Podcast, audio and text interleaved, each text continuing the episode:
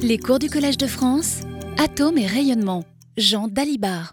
Bonjour à toutes, euh, bonjour à tous. Ravi de vous retrouver pour cette nouvelle séance du cours de cette année.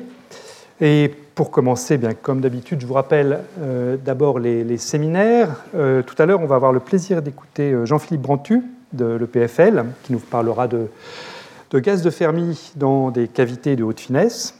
Et puis ensuite, donc, Anna Minguzzi la semaine prochaine, Atachi Mamoglu ensuite, puis Laetitia Tarwell. Et euh, Laetitia parlera le 15 avril. Et le 15 avril après-midi, nous aurons un atelier de, 4 heures à peu près avec six intervenants euh, sur le problème euh, qui a connu pas mal de développement récemment, sur le problème des mélanges de gaz quantiques, également des gaz spinners. Euh, donc le programme est déjà, programme préliminaire est déjà en ligne sur ma page web, et puis je vous le donnerai le programme définitif euh, la semaine prochaine. Voilà. C'est un atelier qui est ouvert à tout le monde, ce sera en anglais, c'est ouvert à tout le monde, sans inscription, sans frais, rien. Vous rentrez et vous écoutez. Voilà, donc euh, ça c'est pour les, séminaires et, ateliers. Et donc maintenant j'en reviens au cours lui-même. Et aujourd'hui donc j'aimerais vous parler d'énergie de, de Li Wang-Yang et de déplétion quantique. Donc c'est un cours qui s'inscrit dans, la suite du cours précédent et je vais commencer donc par faire un petit bilan de ce qu'on a vu euh, la semaine passée. La semaine passée, donc, on s'est intéressé à une assemblée de bosons dans, une boîte, un gaz uniforme donc. Euh, ces bosons, on les a supposés en interaction binaire avec un potentiel V2 euh, qui dépend de la distance entre chaque atome, chaque paire d'atomes IJ. Je suppose V invariant par rotation pour simplifier les notations, mais ce n'est pas une hypothèse trop importante à ce stade. J'ai supposé que mon potentiel V était régulier, euh, j'ai même supposé que je pouvais le décrire à l'approximation de borne, et donc il avait une transformée de Fourier tout aussi régulière que j'ai noté V tilde, V tilde indice K.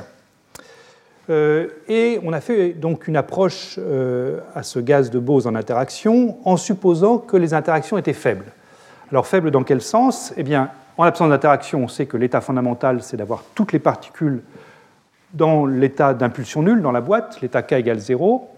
Et donc, on a supposé que, bien qu'il y ait des interactions, la majorité des particules continuaient à occuper l'état d'impulsion nulle K égale 0. Donc on a traité finalement comme un infiniment petit le nombre de particules en dehors de l'état K égale 0, c'est-à-dire le nombre de particules n moins n0 était supposé petit devant n. Et ça, ça nous a permis de, faire, de simplifier l'hamiltonien. Euh, l'hamiltonien vu en seconde quantification contient des termes donc, qui dépendent des opérateurs création et destruction a croix K et AK, création destruction d'une particule dans l'état d'impulsion K. Et on a donc euh, traité cet Hamiltonien en nous limitant à l'ordre 2 en AK et en AK croix pour K différent de 0. Alors que si on prend l'Hamiltonien complet, il y a des termes d'ordre 2, des termes d'ordre 3, des termes d'ordre 4. Eh bien, on a négligé les termes d'ordre 3 et 4 pour se limiter aux termes d'ordre 2. Alors, une fois qu'on a fait ça, donc on a un Hamiltonien quadratique euh, en les opérateurs AK et AK croix. Euh, cet Hamiltonien, donc je l'ai réécrit ici, hein, il a un terme constant qu'on a interprété comme une énergie de champ moyen, donc proportionnelle simplement au, carré du nombre de particules divisé par le volume, donc euh, la densité fois le nombre de particules, fois V0 tilde, donc la transformée de Fourier du potentiel binaire pris à impulsion nulle K égale 0, donc ça c'est une constante, donc là il n'y a rien à en dire, plus la partie intéressante qui est H seconde. Donc H seconde c'est un Hamiltonien, comme je disais, quadratique, en les AK et AK croix pour K non nul. Et plus précisément, on a écrit cet Hamiltonien quadratique sous une forme très simple, qui est une somme d'Hamiltoniens indépendants. Chaque Hamiltonien dans cette somme porte simplement sur une paire K moins K, donc avec K non nul. Et il y a donc dans cet Hamiltonien deux termes, celui que je souligne ici et puis celui-là. Le premier, ben, il s'interprète très simplement. C'est simplement un terme qui proportionnel au nombre de particules dans l'état K et dans l'état moins K, avec comme énergie associée donc, une particule dans l'état K ou dans l'état moins K, un terme qui est simplement l'énergie cinétique, euh, epsilon K, H bar 2, K2 sur 2M, et puis un terme qui est l'énergie de Fock, l'énergie d'échange entre cette particule d'impulsion non nulle K et puis le, le condensat à l'impulsion K égale 0, impulsion nulle je vous rappelle que quand euh, on prend comme ça l'interaction entre deux particules qui n'ont pas la même impulsion, a priori il y a un terme direct et un terme d'échange, un terme de Hartree et un terme de Fock, euh, mais le terme de Hartree, lui, euh, fait intervenir V 0, il a été réincorporé dans l'énergie de champ moyen ici. C'est pour ça qu'ici j'ai simplement le terme de Fock qui intervient là. Voilà. Alors s'il n'y avait que ça, s'il n'y avait que ce premier terme, la vie serait simple, hein, puisque l'Hamiltonien serait simplement proportionnel au nombre de particules dans l'état K ou dans l'état moins K, donc l'état fondamental resterait mettre toutes les particules dans l'état K égale 0, c'est-à-dire annuler ce terme-là. Mais toute la richesse du problème vient du second terme ici, qui fait intervenir donc des créations de paires K-K ici, ou alors des destructions de paires K-K. C'est euh, le premier terme, ça, consiste à prendre deux atomes dans le condensat, impulsion nulle, et puis créer une paire K-K, et puis l'autre, c'est l'inverse. Voilà. Donc on avait discuté ça pas mal la semaine dernière, et on avait vu comment diagonaliser un Hamiltonien individuel, c'est-à-dire euh, un des termes de la somme ici. Il fallait faire, on l'a vu ensemble, une translation canonique, euh, c'est-à-dire introduire des combinaisons linéaires des AK et des AK croix qui avaient le bon goût de diagonaliser l'Hamiltonien, c'est-à-dire d'avoir un Hamiltonien qui s'écrivait simplement comme une somme euh, d'une constante fois le nombre de, particules, enfin de quasi-particules maintenant. Alors ces combinaisons linéaires, c'était BK qui devait être une combinaison linéaire de AK et de A croix de moins K. Donc ou bien je détruis une particule de l'état K, ou bien j'en crée une dans l'état moins K. Et puis même chose pour B moins K. Et donc il faut prendre les bons coefficients U et V ici pour diagonaliser l'hamiltonien.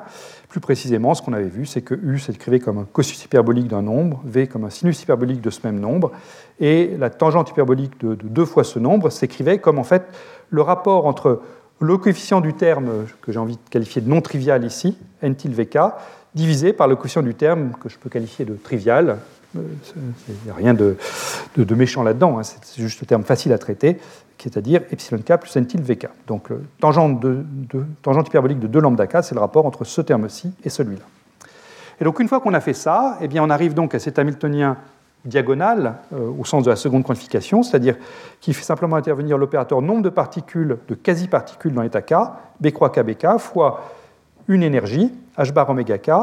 Et cette énergie h bar oméga k, elle est écrite ici, donc c'est pour la paire k moins k. Là encore, ça fait intervenir le coefficient du terme qu'on peut qualifier de trivial, qui est ici, au carré, moins le coefficient de ce terme-ci, lui aussi au carré, le tout à la puissance 1,5, donc c'est bien une énergie. Et ça, bah, évidemment, je peux développer le, binôme ici, et j'obtiens donc epsilon k carré plus deux fois n v tilde k fois epsilon k. Et euh, j'ai en plus de ce terme-ci une énergie de point zéro, euh, donc l'énergie du fondamental, c'est-à-dire si je ne mets aucune quasi-particule, il me restera toujours cette énergie-là. Cette énergie-là, donc c'est 1,5 de l'énergie h bar oméga k que je viens de vous donner, moins 1,5 de h bar oméga 0 k, c'est-à-dire l'énergie triviale entre guillemets, epsilon k plus n tilde de k. Voilà, donc ça c'est là où on a été ensemble. Et je voudrais euh, bien euh, insister sur la, physique qui est cachée là-dedans. Alors la première chose, c'est que penser de cette énergie-là donc euh, cette énergie-là, elle est toujours négative. Hein. ça se voit immédiatement sur, cette expression-là. Elle est toujours négative. Donc ce que je suis en train de vous dire, c'est que quand je passe du terme trivial, entre guillemets, nombre de particules k plus nombre de particules moins k fois ce epsilon plus nv tilde, quand je passe de ça à l'hamiltonien complet, c'est-à-dire l'hamiltonien de départ plus l'hamiltonien de création et destruction de paires, eh bien, j'abaisse l'énergie de mon état fondamental. Et ça, c'est assez simple à comprendre. Ça peut être vu en termes de perturbation du deuxième ordre ou plus généralement en termes de conséquences du théorème variationnel.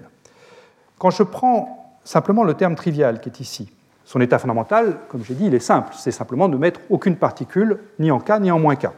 Donc l'état fondamental, c'est ce que j'ai appelé 0,0. État propre, donc cinétique plus Fock. Quand je passe à celui-ci, eh bien, si je fais simplement, si je traite ce terme-ci par des perturbations, donc simplement, ce que je dois faire, c'est regarder à la fois au premier ordre et au deuxième ordre l'effet de ce terme-ci. Eh bien, il est clair que l'effet de ce terme-ci au premier ordre, dans l'état 0,0, ça va être nul, puisque si je pars de 0,0 et que je cherche à détruire une paire K-K, je ne vais pas y arriver, donc je vais trouver 0.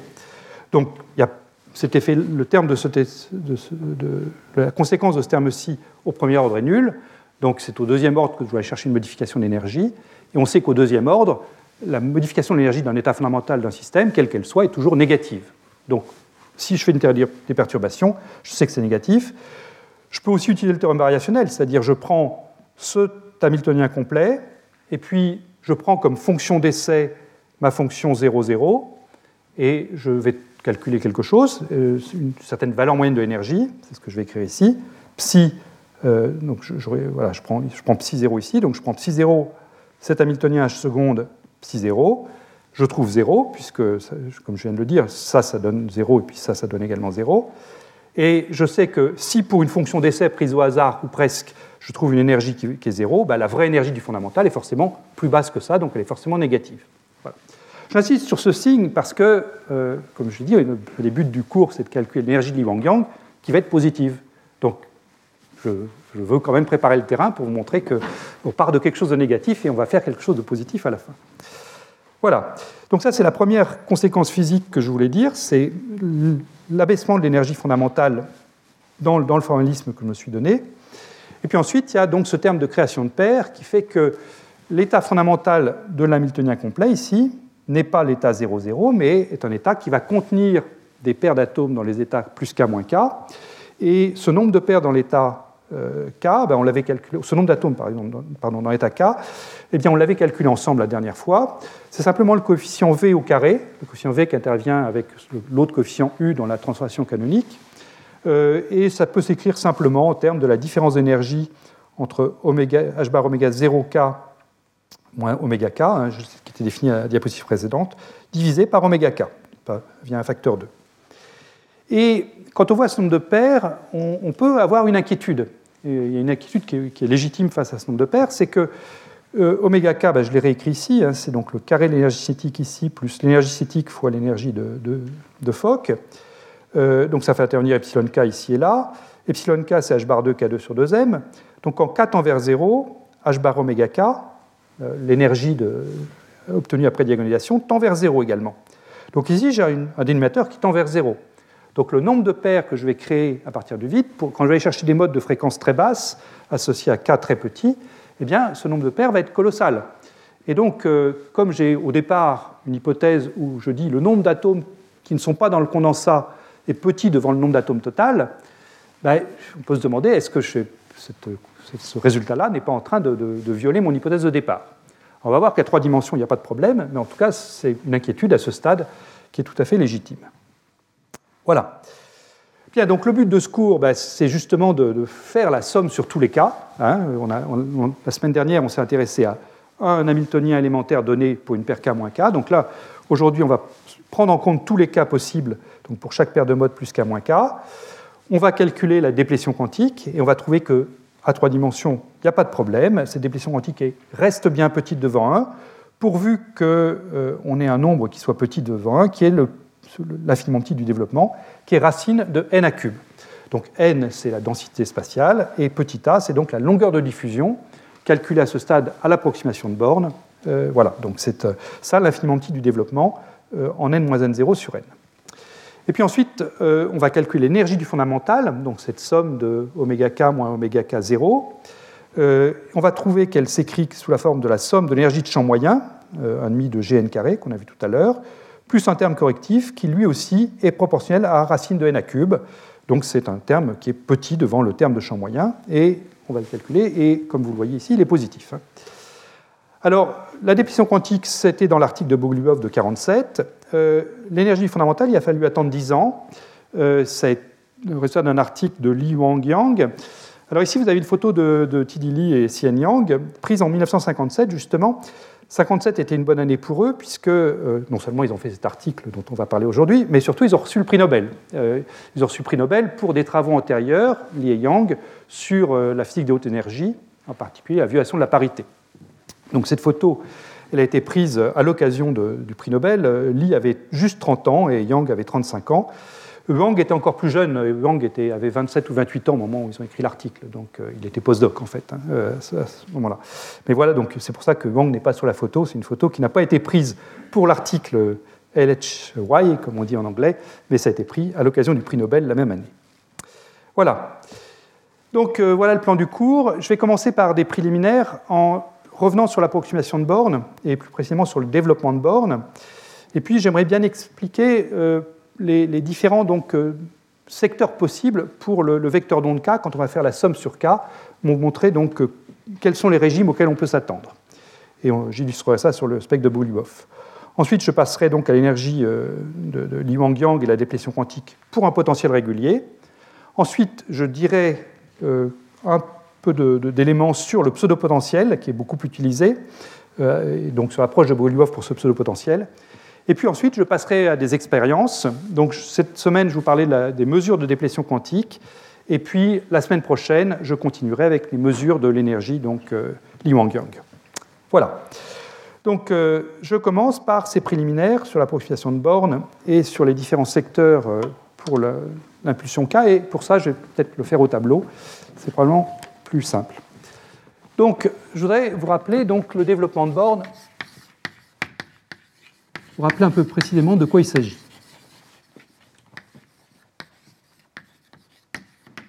Donc, je considère une collision entre deux particules. Donc, euh, je prends une particule avec une certaine impulsion KI, enfin, vecteur d'onde KI, l'autre avec l'impulsion moins KI. Je me place dans le référentiel du centre de masse. Et puis, ces particules collisionnent. Et donc, ensuite, j'ai une onde qui est émise, qui est une onde sphérique si je me limite aux collisions dans l'onde S. Donc, avec une particule qui part avec l'impulsion KF et une particule qui part avec l'impulsion moins kf. Et euh, pour traiter cette collision, donc, ce qu'on avait fait ensemble l'année dernière, donc je vous rappelle les, résultats pour, pour, ceux qui n'avaient pas suivi le cours, c'est qu'on avait utilisé l'opérateur de transition, ou la matrice de transition, matrice T,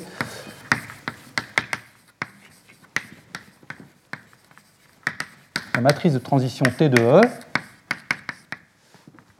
dont on avait proposé un développement, donc je vais mettre un chapeau pour bien dire que c'est un opérateur, en puissance du potentiel. Donc le terme d'ordre 1, c'est simplement V, puis le terme d'ordre 2, c'est V1 sur E moins H0 plus I fois 0 plus. Alors 0 plus, c'est un terme qui assure la convergence, plus V, plus etc.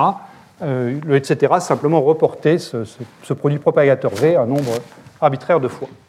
Alors là-dedans, donc E, c'est euh, l'énergie de ma, particule relative ici, donc h bar 2 ki carré sur deux fois la masse réduite. La masse réduite pour mon problème, c'est simplement la masse divisée par 2, la masse d'une particule divisée par 2.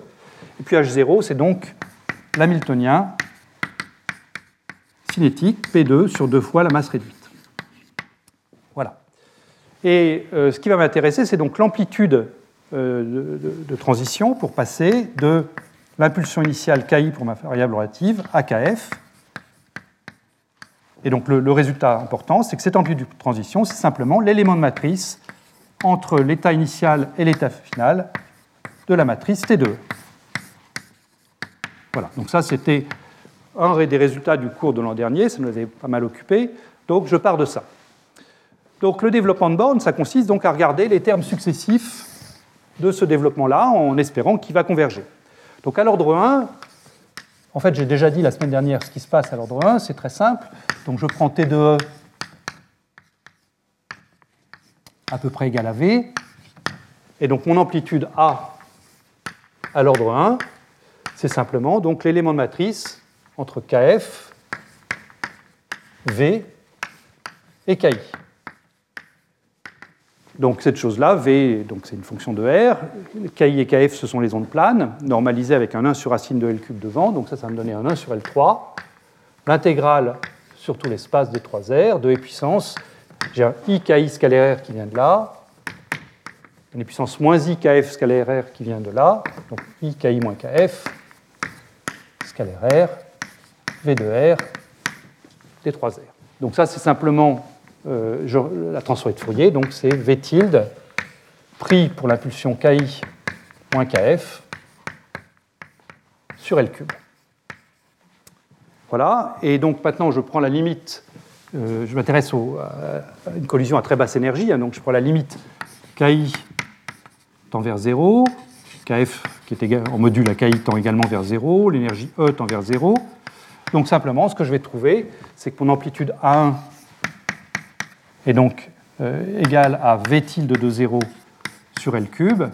Et donc si je m'intéresse à la longueur de diffusion ou à la constante de couplage petit g, je rappelle que petit g s'écrit 4pi h bar 2 fois la longueur de diffusion petit a sur m. Donc si je m'intéresse à l'ordre 1, G1 ici, 1, ben, ça va être simplement égal à V0 tilde. Le, L cube s'en va dans l'analyse. Voilà, donc à l'ordre 1, c'est ce que je vous avais dit la semaine dernière. G tilde, c'est simplement V0 tilde, la transformée de Fourier du potentiel pris à impulsion nulle. Alors là, ce qui va m'intéresser maintenant, c'est à l'ordre 2. Je vais en avoir besoin un peu plus tard. Donc à l'ordre 2, euh, il faut que je regarde, il faut que je prenne dans T2E ce, ce terme-ci. V à gauche, le propagateur libre 1 sur E moins H0 au milieu, V à droite. Donc euh, quand je vais calculer ça, donc A2, je vais trouver, alors je mets un égal, enfin c'est un proportionnel, là j'aurais peut-être plutôt dit, dû mettre proportionnel parce qu'il y a des, coefficients de normalisation qui viennent se mettre devant. Ici je mets un proportionnel. Un proportionnel A, alors proportionnel à quoi? Donc je vais introduire une relation de fermeture ici, euh, une somme sur tous les, les vecteurs d'onde K. Donc je vais trouver ici une somme sur K de donc KF V K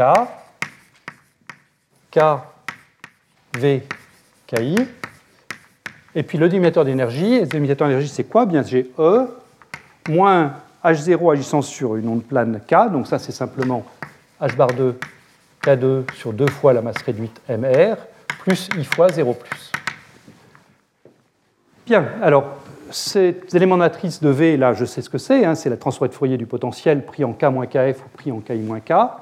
Et si je passe d'une somme discrète sur K à une, intégrale, donc cette chose-là, ça va être. Alors quand je passe euh, euh, donc à ma, ma somme discrète, j'aurai un L3 sur 2pi au cube. Là, ici, je reconnais, donc, comme j'ai dit, le transfert de Fourier du potentiel avec un 1 sur L6 euh, qui, est, qui, est, le 1 sur L cube qui est là, mais, mais, doublé.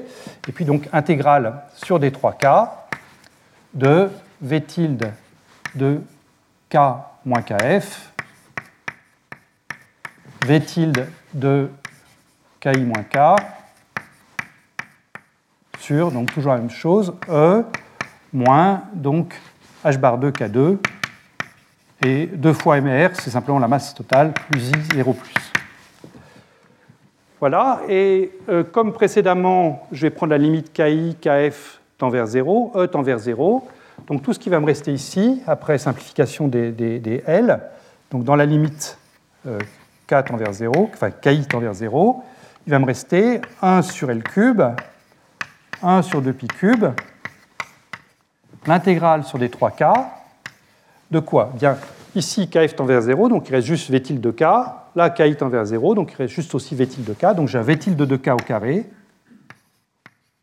divisé par l'énergie tend vers 0, et ça c'est moins H bar K2 sur M, et ça c'est ce que j'avais appelé epsilon de K tout à l'heure. Enfin epsilon de K, je vous rappelle, c'est H bar de K2 sur 2M. Donc ça c'est moins 2 fois epsilon K. Voilà, et le 0 plus, euh, je peux laisser tomber, il n'y a pas de souci de convergence dans cette intégrale. Et donc là, j'obtiens, toujours en me débarrassant du 1 sur L cube comme je l'ai fait ici, j'obtiens la valeur de G2. Donc G2, c'est tout ce qui reste, c'est donc égal à G un signe moins, G2 est toujours négatif, euh, l'intégrale, donc 1 sur 2 pi cube, l'intégrale sur des 3K de V tilde de K au carré sur, epsilon, sur 2 fois epsilon k. Voilà. Donc ça, euh, on le garde en mémoire parce qu'on en aura besoin un petit peu plus tard, tout comme on aura besoin de G1, mais ça, G1, je vous l'avais déjà donné avant. Voilà, donc ça, c'est la première chose que je voulais dire. Je vérifie que j'ai rien oublié. Je pense que j'ai mis tout ce que je voulais dire, oui. Euh, ça, c'est la première chose que je voulais vous dire à propos de ce développement de borne. La deuxième chose que je voudrais mentionner, c'est comprendre finalement à, quoi on doit s'attendre quand on regarde le, domaine de variation de K. Alors pour ça, là encore, je vais le faire au tableau pour qu'on l'ait ensuite sous les yeux. Donc je peux effacer ça. Alors on a vu apparaître dans l'énergie H bar oméga K, l'énergie associée à une, paire K-K après diagonalisation, euh, elle s'est écrite, hein, je vous rappelle, h bar oméga k égale epsilon k, epsilon k plus 2 fois n v tilde de k, puissance 1,5. Donc on voit apparaître deux, termes qui dépendent de k, epsilon k et v tilde de k. Donc ce que je voudrais faire, c'est comparer epsilon k et n fois v tilde de k et voir finalement lequel domine dans quel secteur. Alors epsilon k, je vous rappelle ce que c'est, c'est simplement l'énergie cinétique. Donc si je le trace, epsilon k en fonction de k, n'y a pas de mystère, c'est ça. Epsilon k doit encore être écrit au tableau là-bas, c'est simplement une parabole K2. N fois v tilde de k, donc c'est la transformée de Fourier du potentiel, multipliée par la densité. Donc n fois v tilde de k, c'est quelque chose qui va partir ici à, 0, enfin n v tilde de 0. Et puis, je dis que je prends un potentiel qui est régulier, de portée petit b, donc sa transformée de Fourier va être de portée 1 sur b. Euh, je ne vais pas préciser quel est le potentiel régulier auquel je, pense, mais ça, bon, ça pourrait être une gaussienne, transformée de Fourier sera encore une gaussienne. Je pourrais prendre un potentiel de Yukawa, sa transformée de Fourier sera une lorentzienne. Bon, tout état de cause, j'ai une fonction que je vais supposer décroissante, euh, et donc euh, décroissance sur une, sur une, pour une valeur de k de l'ordre de 1 sur b. Donc voilà à quoi ressemble, donc en fonction de k, mon n v tilde de k avec ici euh, une taille caractéristique à 1 sur b, où b, encore une fois, est la portée du potentiel. Donc euh, il est clair quand on voit ça qu'au tout petit cas, eh c'est lui qui va gagner, et puis au plus grand cas, c'est lui qui va gagner. La question c'est comment est-ce que se passe la compétition entre les deux Et on peut tout de suite voir qu'il fait, il y a deux, cas de figure possibles. Le premier cas de figure, qui est celui qui est réalisé dans les gaz froids, hein, c'est quelque chose qui est comme ça. Donc, euh, si je prends des, couleurs différentes, peut-être pour que ce soit plus clair, euh, l'énergie cinétique qui démarre comme ça, et puis le potentiel NV de K qui lui fait quelque chose comme ça. Voilà. Donc, euh, ça, c'est la ligne NV de 0. Ça, c'est donc epsilon K. Donc, ça, c'est un premier cas de figure possible. Donc, avec le petit b qui est, enfin 1 sur b qui est quelque part par là. Hein. Et puis le deuxième cas de figure possible, c'est quelque chose qui donc, va être juste l'inverse. Donc euh, un, potentiel qui maintenant dans l'espace de Fourier décroît vite, comme ça, et puis mon énergie cinétique qui, elle, démarre comme ça. Voilà. Et donc, euh, si je mets le NV tilde de 0, voilà, c'est ici. Voilà, alors on peut se demander quel est le cas qui est effectivement réalisé. Est-ce que l'endroit où les deux s'intersectent ici, c'est encore très proche de la valeur initiale pour k égale 0 du potentiel, ou est-ce qu'au contraire, on est plutôt dans ce cas-là où les deux se croisent à un endroit où le potentiel a beaucoup décru? Alors, comme je le disais, dans les gaz quantiques, ce qui est réalisé, c'est la première, euh, configuration, c'est celle-là. Hein la deuxième est intéressante aussi. Hein. Elle n'est pas réalisée dans les gaz d'atomes froids, mais c'est celle qui va se produire, par exemple, si vous étudiez un gaz de Bose de coulombien avec des interactions coulombiennes. Euh, c'est dans, ce régime-là qu'on se place. Euh, ça a été étudié pas mal théoriquement dans, les années 60-70. J'ai mis des références à ça dans, les notes. Moi, je ne vais pas m'intéresser à ça aujourd'hui, mais néanmoins, c'est quelque chose qui sera intéressant à réaliser expérimentalement, certainement. Alors, pourquoi est-ce qu'on est dans ce cas-là, dans les manips Eh bien, un moyen simple pour, pour voir où est-ce qu'on se trouve, c'est d'introduire c'est d'introduire la valeur K0, donc tout ça c'est en fonction de K hein, à chaque fois. C'est d'introduire K0 tel que h bar 2 K0 carré sur 2m, donc la courbe rouge, égale n V0 tilde. Donc K0, c'est le point où ma courbe rouge croise ma, ligne en pointillé ici. Donc là, K0 est ici, et puis là, K0 est là. Et je serai dans ce premier cas, ici, si le produit K0 fois B est très petit devant 1. Donc ce qui m'intéresse, c'est de trouver que vaut K0B. Alors K0, euh, si je me souviens que V0 tilde, c'est petit g, et c'est donc 4pi h bar 2 sur m, donc ça, ça va s'écrire 4pi n fois h bar 2 sur m petit a. Donc K0, euh, les h bar 2, les m s'en vont, et je trouve que K0 carré, c'est 8 pi n a. Ça, pour les spécialistes, c'est jamais rien d'autre que l'inverse de la longueur de cicatrisation xi au carré. Donc c'est 1 sur xi carré. Enfin bon, je vais garder K0 de toute façon. Donc maintenant, intéressons-nous à ce que vaut K0B, ou plus précisément, que vaut K0 carré B2. Donc K0 carré B2, ça va être 8 pi NA, c'est ce que j'ai trouvé pour K0 carré, et je multiplie par B. Par B carré, pardon. Et ça, eh bien, je prétends que pour nos hypothèses, c'est un nombre qui est petit devant 1. Euh, c'est un nombre qui est petit devant 1 parce que n, enfin si j'oublie le 8pi, si je prends NAB2, je peux le réécrire comme n fois B cube fois A sur B. n fois B cube, c'est donc la densité fois la portée du potentiel. J'avais dit tout au début du cours que je me limitais à des, systèmes dilués, donc précisément des distances entre particules, n puissance moins 1 tiers, grandes devant la portée du potentiel. Donc cette chose-là est petite devant 1, parce que mon gaz est dilué.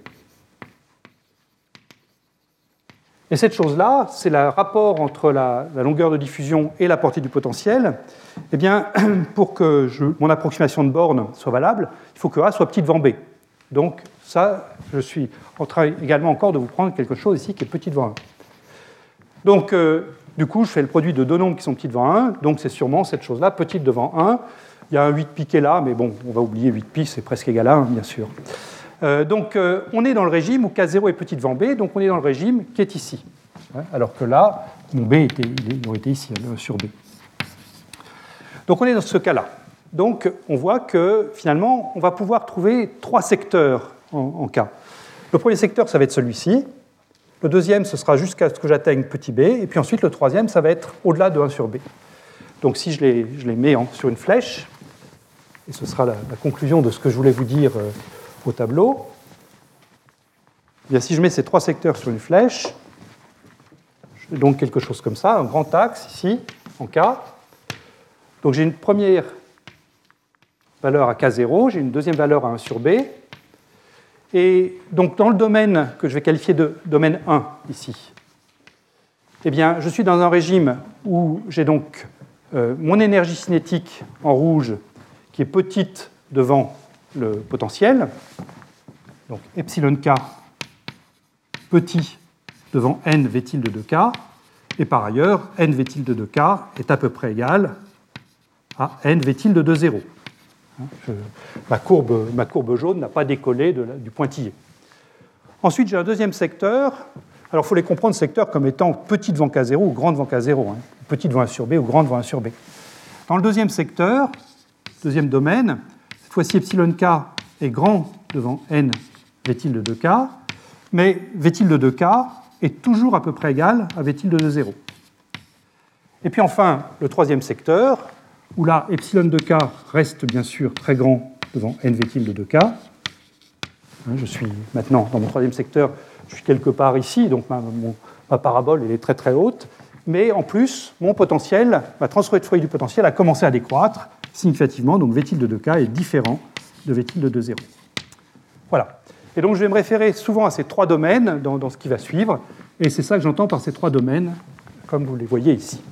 Voilà. Bien, ben, je pense que c'est tout ce que je voulais vous mettre euh, au tableau. Voilà, donc ça, il faut le garder en mémoire. Et euh, on revient donc sur les diapos. Et pour commencer, je voudrais juste illustrer ce que je viens de vous dire. Peut-être que si tout le monde a copié, je peux peut-être baisser un peu la lumière maintenant. Euh, je peux juste illustrer ce que je viens de vous dire sur le, sur le spectre d'excitation. ce spectre d'excitation, donc, euh, ce qui nous a servi de point de départ, hein, c'est h bar oméga k égale le produit epsilon k fois epsilon plus 2 fois nv tilde. Là, j'ai remis mes trois domaines exactement comme ils étaient au tableau. Et donc, ce qu'on voit sur ce spectre d'excitation, c'est que dans le domaine 1, ici, dans le domaine 1 où epsilon est petit devant 2n v Donc je peux négliger le epsilon qui est ici, et je me retrouve simplement avec le produit 2 fois epsilon fois n v de k. V de k est à peu près égal à v de 0, donc j'ai cette chose-là. Ce qui veut dire que la seule dépendance en k, c'est celle qui vient du epsilon. Epsilon est en k2, donc je prends la racine de k2, donc j'obtiens quelque chose qui est linéaire en k. Hein, oméga k linéaire en k. Donc euh, ça, c'est un régime d'ondes sonores, ce sont les régimes de phonons, et avec une vitesse du son qui est donné simplement par la racine de NV0 tilde sur M. Et ce régime de phonons, bah, c'est lui qui est à la base de la superfluidité. Je ne vais pas revenir là-dessus ici, ça nous avait occupé dans des cours précédents, et bon, donc c'est l'argument de Landau qui est bien connu. Si maintenant je vais regarder au-delà du domaine 1, c'est-à-dire dans ce régime-ci, où là je sais que c'est l'énergie cinétique epsilon k qui est dominante. Donc je vais pouvoir faire un développement limité de cette, euh, euh, racine-là, en prenant comme infiniment petit nv tilde sur epsilon, puisque epsilon est beaucoup plus grand que nv tilde. Et à l'ordre 1, j'ai simplement h bar oméga k égale epsilon k plus nv tilde de k. Donc je trouve une relation de dispersion qui est celle de particules uniques, c'est-à-dire une relation de dispersion du type énergie égale h bar 2 k2 sur 2n, plus une constante. Cette constante étant n vétil de 2k. Cette constante, donc, elle peut valoir deux choses selon que je suis dans le domaine 2 ou dans le domaine 3. Dans le domaine 2, ben, je sais que v de k est à peu près égal à v de 0. Mon potentiel n'a pas encore commencé à décroître. Donc, simplement epsilon k égale h bar oméga k égale epsilon k plus n v de 0. En revanche, si je vais mettre loin par ici, où là mon potentiel tend vers 0, plutôt sa transformée de Fourier tend vers 0, v4 tilde tend vers 0, à ce moment-là, h bar oméga k est à peu près égal à epsilon k. Là, c'est vraiment le régime de particules libres. Alors comment comprendre euh, cette, cette énergie-là? Eh bien, euh, ce bilan d'énergie, en fait, il faut voir que j'ai donc pris une particule qui était initialement dans le condensat, k égale 0, et puis je l'ai promue à une impulsion non nulle, et je regarde son interaction. Donc, quand elle est dans le condensat, l'énergie initiale, il n'y a pas d'énergie cinétique, et puis il y a simplement l'énergie directe, le terme direct, le terme de Hartree, donc le terme n v-til de 0. Une fois que la particule est promue à un état d'impulsion non nulle, à ce moment-là, j'ai à la fois l'énergie directe et l'énergie d'échange, R3 plus Fock, NV-til de 0 plus NV-til de K. Donc mon bilan d'énergie entre l'énergie finale cinétique plus ces deux énergies d'interaction, moins l'énergie initiale, simplement l'énergie directe, eh bien ça me donne les V-til, vous voyez, les V-til de 0 s'éliminent, et il reste le NV-til de K que j'avais écrit ici. Donc quand vous voyez ce NV-til de 0 ici, il faut le comprendre comme étant un 2 moins 1. Hein. vous aviez, comme K est petit, vous aviez V-til de 0 plus V-til de 0 dans l'état final, dans l'état initial, vous avez simplement 1 v de 0, seulement le terme direct, et donc celui-là, c'est un 2 moins 1 qui donne n v de 0. Voilà. Et puis quand la particule est très rapide, eh bien, elle n'interagit plus avec le condensat essentiellement, et donc vous avez simplement l'énergie h bar, epsilon, h k égale epsilon k. Voilà. Donc euh, comment, sur un, exemple simple du spectre d'excitation, euh, illustrer ces, ces, trois domaines qui vont revenir euh, de manière récurrente dans la suite. Bien, donc euh, restons dans le cadre de l'approximation de borne et regardons donc maintenant ce que ça donne de sommer les résultats de la semaine dernière sur tous les vecteurs d'onde K, sur toutes les paires K-K possibles. Donc commençons par l'énergie. L'énergie de l'état fondamental, donc je vous l'ai écrite euh, déjà tout à l'heure, donc je la réécris ici. C'est l'énergie que j'ai appelée champ moyen tout à l'heure, proportionnelle à V0 tilde, et puis cette somme d'énergie de point zéro pour chacune des paires K-K que là j'ai écrit comme une somme sur chacun des vecteurs K, mais euh, c'est juste une autre manière d'indexer les choses. Donc, comme on l'a fait déjà de multiples fois, on remplace une somme, euh, une somme discrète par une intégrale, en supposant que ma boîte est grande, et donc j'introduis la densité d'état euh, en K. et donc je trouve bah, toujours la même chose pour l'énergie de champ moyen, simplement là j'ai divisé par le volume, donc je calcule l'énergie volumique, donc le, le, grand n sur L cube c'est la densité petit n, toujours l'énergie de champ moyen ici.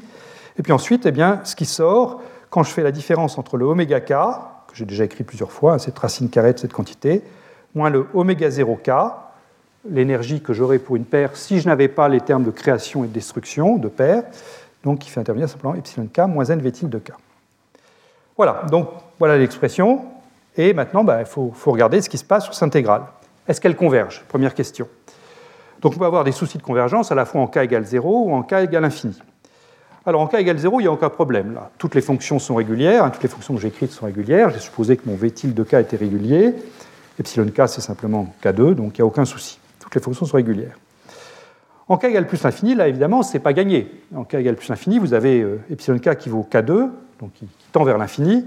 Or, vous trouvez du epsilon k dans l'intégrale, donc vous pouvez vous dire, oh là, est-ce que ça ne va pas être catastrophique? Alors non, en fait, ce n'est pas catastrophique parce que euh, ce que vous avez ici, c'est vous allez avoir, quand vous apprenez cette racine carrée-là du epsilon k carré, vous allez trouver des termes d'ordre 1 en epsilon k. Le terme d'ordre 1 en epsilon k a le bon goût de se simplifier avec celui-là. Vous allez trouver des termes d'ordre 0, mais ces termes d'ordre 0, donc, euh, aussi, ils ont, le bon goût de simplifier. Et quand on fait le calcul, donc, on trouve que le terme dominant est écrit ici. Il est, donc, euh, si je regarde en k grand, donc en faisant ce développement en puissance de n v tilde sur epsilon, eh bien, il en a 1 sur epsilon. Alors 1 sur epsilon, donc epsilon de k, c'est k2. Euh, par ailleurs, je suis à trois dimensions, donc j'ai un jacobien qui est 4pi k2 dk. Donc le 1 sur k2 qui vient du epsilon k se compense avec le jacobien. Il me reste simplement l'intégrale de vk carré ici. Et ça, eh ben, ça va converger, ça va converger si v tilde de k décroît assez vite à l'infini. Voilà, il ne faut, pas que ça décroisse trop lentement, mais si v tilde de k est une lorentzienne parce que j'ai pris un V Yukawa, si V tilde K est une gaussienne parce que j'ai pris un V gaussien, ça va converger. Mais ça va converger grâce au domaine 3. Hein, ça va converger grâce au grand K, grâce au fait que mon potentiel, sa transfert de Fourier, tend vers 0 quand K tend vers l'infini. Bon, alors, une fois dit ça, on peut se demander si on ne peut pas faire un petit peu mieux que ça. Pour l'instant, je vous ai dit, mon terme de champ moyen, c'est ce 1,5 de n carré V0 tilde. Donc ça, c'est effectivement l'énergie de champ moyen à l'ordre 1 en longueur de diffusion, à l'ordre 1 en, petit a ou en petit g. Mais vous avez vu apparaître ici des termes qui étaient en puissance du potentiel, des termes d'ordre 2, 3, etc. Et donc on peut se dire, ben, est-ce qu'on pourrait quand même pas faire un petit peu mieux de ce côté-ci? Euh, C'est-à-dire améliorer la précision de notre description du champ moyen. Et pour ça, c'est simple, il suffit de ne pas mettre ici le terme d'ordre 1, mais d'aller au-delà. Et aller au-delà, qu'est-ce que ça veut dire? Ben, Ça veut dire aller au moins à l'ordre 2. Donc ce 1,5 de n carré V0 tilde, qui est donc 1,5 de n carré G1, ben, je peux dire, ben, je vais lui rajouter 1,5 de n carré G2 pour avoir quelque chose qui est correct à l'ordre 2. Évidemment, si je fais ça, il ne faut pas que j'oublie que si j'ajoute quelque chose, il ne faut pas que j'oublie de le retrancher un peu plus loin. Donc je prends ce moins 1,5 de n carré G2, et ce G2, ben, on l'a calculé ensemble, hein. il est encore au tableau, c'est un peu sombre maintenant, mais je l'ai réécrit ici. Euh, c'est ce moins 1 sur 2 pi cube, une intégrale sur les trois cas de, choses qui font intervenir V tilde de K et epsilon de K. Donc quelque chose qui a exactement la même structure que ce qui est ici. Donc ce G2, je vais simplement le réinjecter dans l'intégrale qui est là. Donc c'est juste une addition, une soustraction de termes. Je ne suis pas du tout en train de, négliger quoi que ce soit. Là. Je, simplement, je, réarrange les termes de manière à avoir une meilleure description du champ moyen euh, valable à l'ordre 2 inclus en V et non pas simplement à l'ordre 1. Alors quand je fais ça, qu'est-ce que j'obtiens? Eh bien, euh, je vous rappelle que le G2 qu'on avait trouvé, enfin qui est écrit ici, il est négatif. Hein. donc euh, quand je dis je rajoute G2, ici en fait je soustrais un nombre ici et j'ajoute quelque chose de positif à mon intégrale. Donc je me récupère donc mon champ moyen qui est maintenant G1 plus G2, et puis mon intégrale qui a ce terme-ci en plus, qui, vient directement de ce qu'on avait calculé au tableau, N2 V carré sur 2 epsilon k? Et ce qui est remarquable, c'est que le terme que je viens d'ajouter ici, avec son plus ici, c'est exactement l'opposé du terme qui était le terme dominant tout à l'heure. Si je reviens en arrière sur mes diapos, voilà. Ce qu'on avait tout à l'heure, je vous avais dit le terme dominant, c'est moins n2 v carré sur 2 epsilon.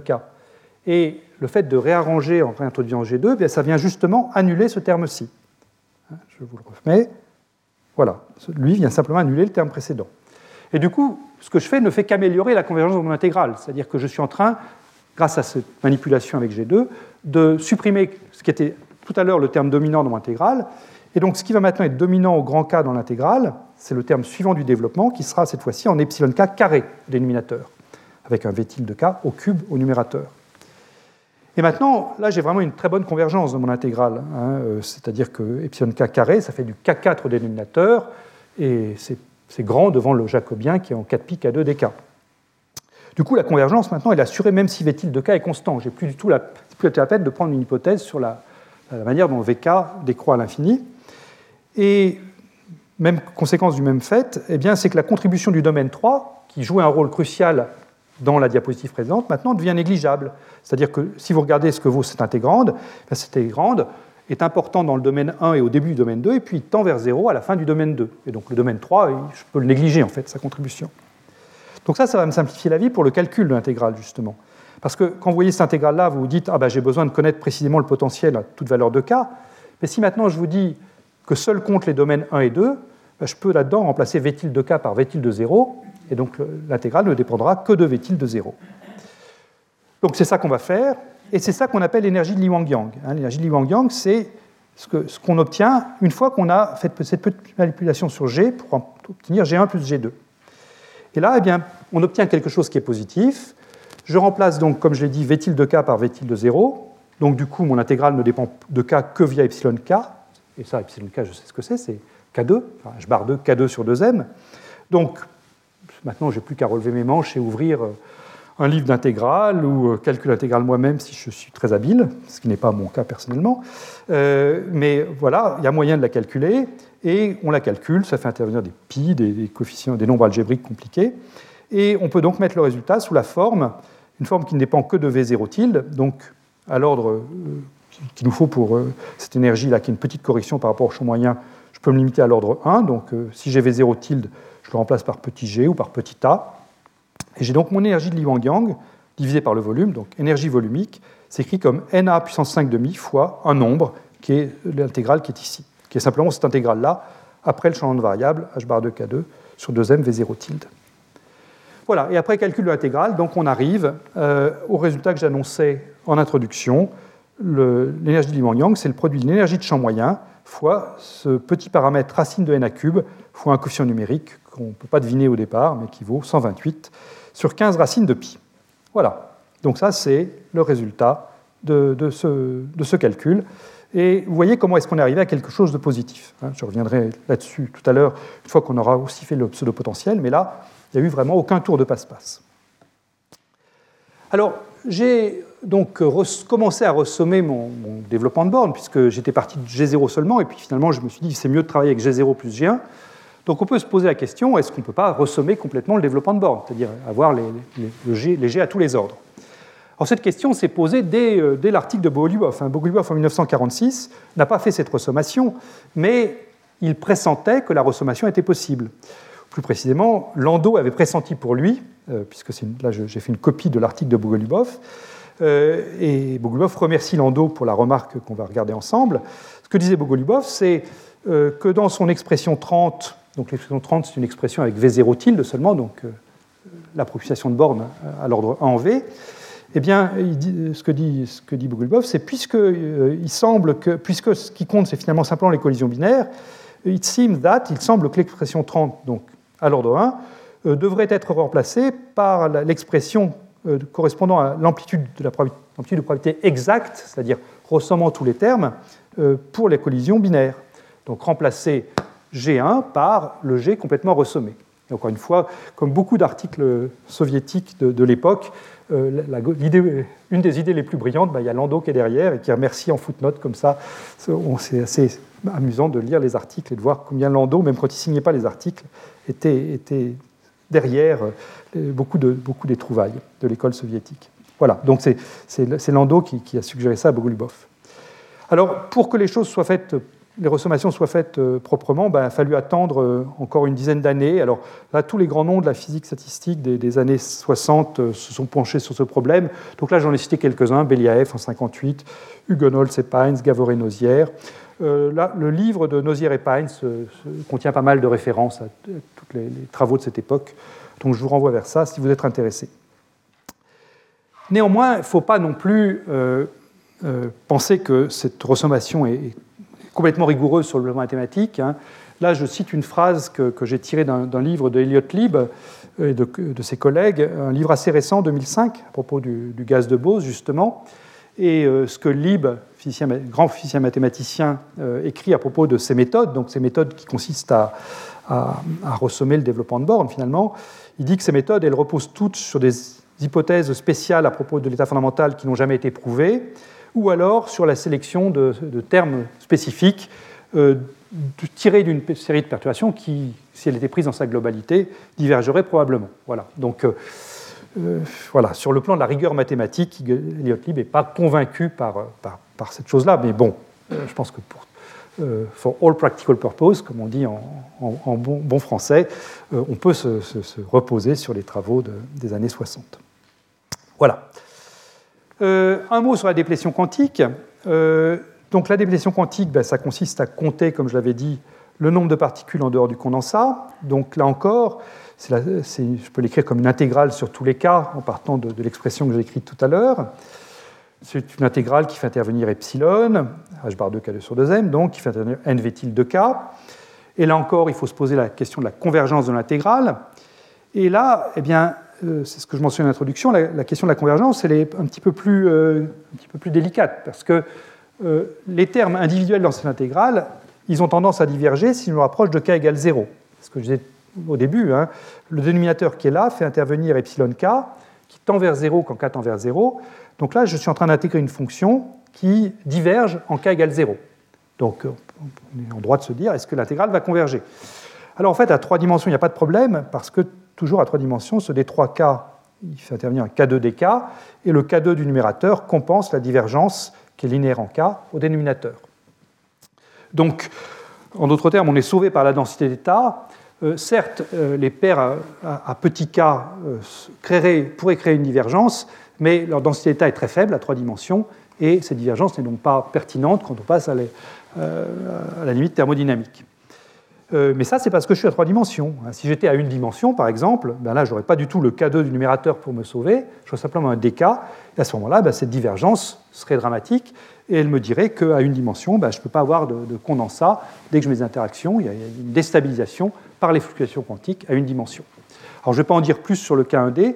Euh, la semaine prochaine, on aura un séminaire de Anna Minguzzi qui va justement nous parler de, ces gaz de Bose à une dimension, et je suis sûr que ça reviendra dans son exposé. Alors en k égale plus l'infini maintenant, qu'est-ce qu'on peut dire de la convergence? Ben Là, c'est beaucoup plus sympathique que, l'énergie de point zéro qu'on a regardé tout à l'heure. Euh, c'est-à-dire que j'ai un, facteur en moins euh, dans, les termes en, epsilon k. Donc je suis d'emblée avec un terme en epsilon k carré au dénominateur, grâce à ce dénominateur-là. Donc d'emblée, ici, seulement les domaines 1 et 2 contribuent. Le domaine 3 a de toute façon une, contribution négligeable, c'est-à-dire que l'intégrande ici vaut déjà 0 quand on entre dans le domaine 3. Donc la décroissance rapide, elle est, rapide, la convergence est assurée quel que soit le comportement de V de K. Et je peux faire donc la même chose que ce que j'avais fait une fois réintégré euh, G2 dans mon énergie. Je peux remplacer tout de suite V de K par V de 0. Et là encore, je me retrouve avec une intégrale à calculer, mais qui, n'a rien de bien, subtil, puisque c'est la seule chose qui dépend de K là-dedans, c'est le terme en K2 qui est dans l'epsilon K ici. Et donc là encore, on fait le, le calcul avec euh, les moyens qu'on préfère, et on arrive à n' sur n proportionnel à la racine de n à cube, l'infiniment petit que j'avais annoncé en introduction. Voilà la déplétion quantique. Voilà, donc ça, ça, termine ce que je voulais vous dire sur le, développement de bornes. Euh, et je voudrais maintenant passer un petit peu de temps, pas longtemps, mais sur euh, le pseudo-potentiel. Alors, le pseudo-potentiel, c'est quoi? Ben, Le pseudo-potentiel, on l'introduit parce qu'on se dit c'est bien beau les potentiels réguliers, mais ils ont une portée euh, non nulle, petit b, et avec cette portée, ben, vous voyez, elle intervient euh, directement dans les différents domaines. Donc, on se dit est-ce qu'il n'y aurait pas moyen de travailler plutôt avec des potentiels de portée nulle? La vie serait plus simple. Alors, le potentiel de portée nulle le plus simple qu'on puisse considérer, c'est la, distribution de Dirac, G delta de R qui donc correspond dans l'espace de Fourier à V de k égale g, c'est-à-dire qu'on repousse le 1 sur b à l'infini, si vous voulez. Euh, le problème, c'est qu'un potentiel en delta de R, en théorie de la diffusion, ben, il est mal défini. Euh, en théorie de la diffusion, vous savez qu'il y a des ondes sphériques qui apparaissent, divergentes ou convergentes, des puissances IKR sur R. Et si je cherche à faire agir la distribution de Dirac delta de R sur des puissances IKR sur R, j'ai évidemment une singularité. Hein, je ne sais pas ce que ça va donner. Donc on ne peut pas se contenter de G delta de R. Heureusement, il y a un substitut également de portée nulle qui convient bien, c'est le pseudo-potentiel, qui est construit précisément pour effacer les divergences en 1 sur R, euh, et qui fonctionne de la manière suivante. Donc j'avais passé pas mal de temps dans le cours de, l'année dernière, donc je, me contente de rappeler les, les éléments importants. V pseudo-potentiel agissant sur psi est obtenu de la manière suivante. On multiplie d'abord psi par R, et on prend la dérivée par rapport à R en R égale 0, et ensuite on multiplie par G delta de R. Alors ça, comme je le dis, ça efface les divergences en 1 sur R, c'est-à-dire que si je fais agir euh, mon, potentiel VPP sur une fonction qui a une divergence en 1 sur R, alpha sur R, plus une fonction régulière en R, eh bien, le terme en alpha sur R est purement et simplement éliminé, puisque quand le terme en alpha sur R, quand je le mets là-dedans, je vais le multiplier par R, donc je vais obtenir alpha, je dois prendre la dérivée d'une constante alpha par rapport à R, ça donne 0 évidemment, et donc le terme en alpha sur A ne contribue pas. Quant au terme régulier, lui, eh bien, il lui arrive exactement la même chose que si j'avais pris simplement le potentiel de contact naïf, simplement G delta de R fois la valeur de la fonction régulière en 0. Donc euh, ce, pseudo-potentiel est construit vraiment pour éliminer les divergences qui m'ennuient. Alors, il faut faire attention avec le pseudo-potentiel quand même. Il a des subtilités, et je voudrais en souligner une qui, va revenir de manière euh, très, très, évidente quand on va calculer l'énergie de Li Wang Yang. Euh, imaginons que vous vouliez faire agir le pseudo-potentiel sur la fonction 1 sur R, précisément, mais que vous dites ben, 1 sur R, je l'aime bien, mais je préfère sa transformée de Fourier. Vous avez le droit de remplacer une fonction par sa transformée de Fourier, personne ne peut vous l'interdire. Euh, et la transformée de de 1 sur R, eh c'est 1 sur K2, à des coefficients pi près. Plus précisément, 1 sur R, c'est 1 sur 2 pi 2, et puissance i scalaire sur K2 des 3K. Et donc faisons agir le pseudo-potentiel sur les deux membres de l'égalité, ici. Donc sur le membre de gauche, c'est ce que je viens de vous dire, ça donne 0. On efface le 1 sur R. Sur le membre de droite, j'ai un opérateur qui agit sur une somme de fonctions.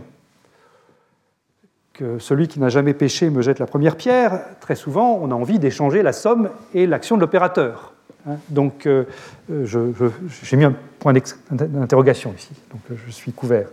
Je fais rentrer mon VPP, pseudo-potentiel, à l'intérieur de l'intégrale. Je me retrouve donc avec le pseudo-potentiel qui agit sur des ondes planes. Les ondes planes, ce sont des fonctions on ne peut plus régulières. Donc, à ce moment-là, simplement, je prends la valeur de l'onde plane en R égale 0, ça vaut 1, et puis je multiplie par G delta de R. Je me retrouve donc avec un G delta de R sur 2pi2, intégrale sur des 3K de 1 sur K2. Et ça, quand je mets mon jacobien 4pi K2 dk, je trouve quelque chose qui diverge, qui est infini. Donc j'ai à gauche quelque chose qui vaut 0, à droite quelque chose qui diverge. Voilà. Et voilà, c'est typiquement de ce qui arrive quand on utilise le pseudo-potentiel et qu'on ne fait pas attention et qu'on échange signe, une signe intégral ou une somme sur K, somme discrète, avec le pseudo-potentiel.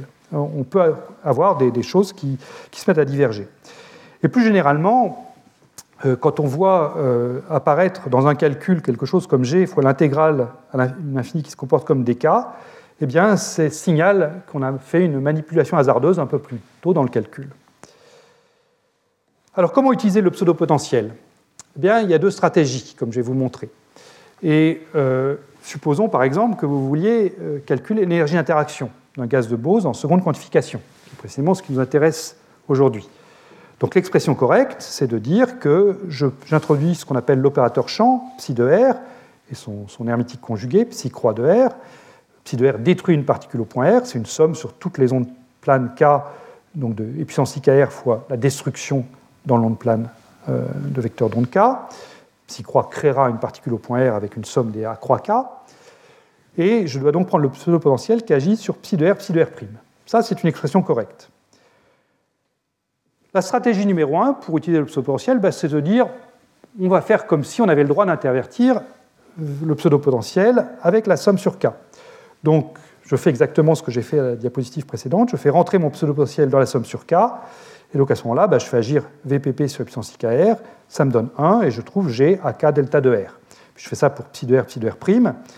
Et évidemment, je m'expose à avoir des divergences. Mais la règle dans ce cas-là, c'est que si on voit apparaître une divergence du type G, l'intégrale de D3K sur K2, eh bien, on allume ce terme. Simplement, euh, simplement on le, compense pour, éviter la divergence. Alors ça peut sembler un peu fort. En fait, ça peut se justifier par une approche groupe de renormalisation.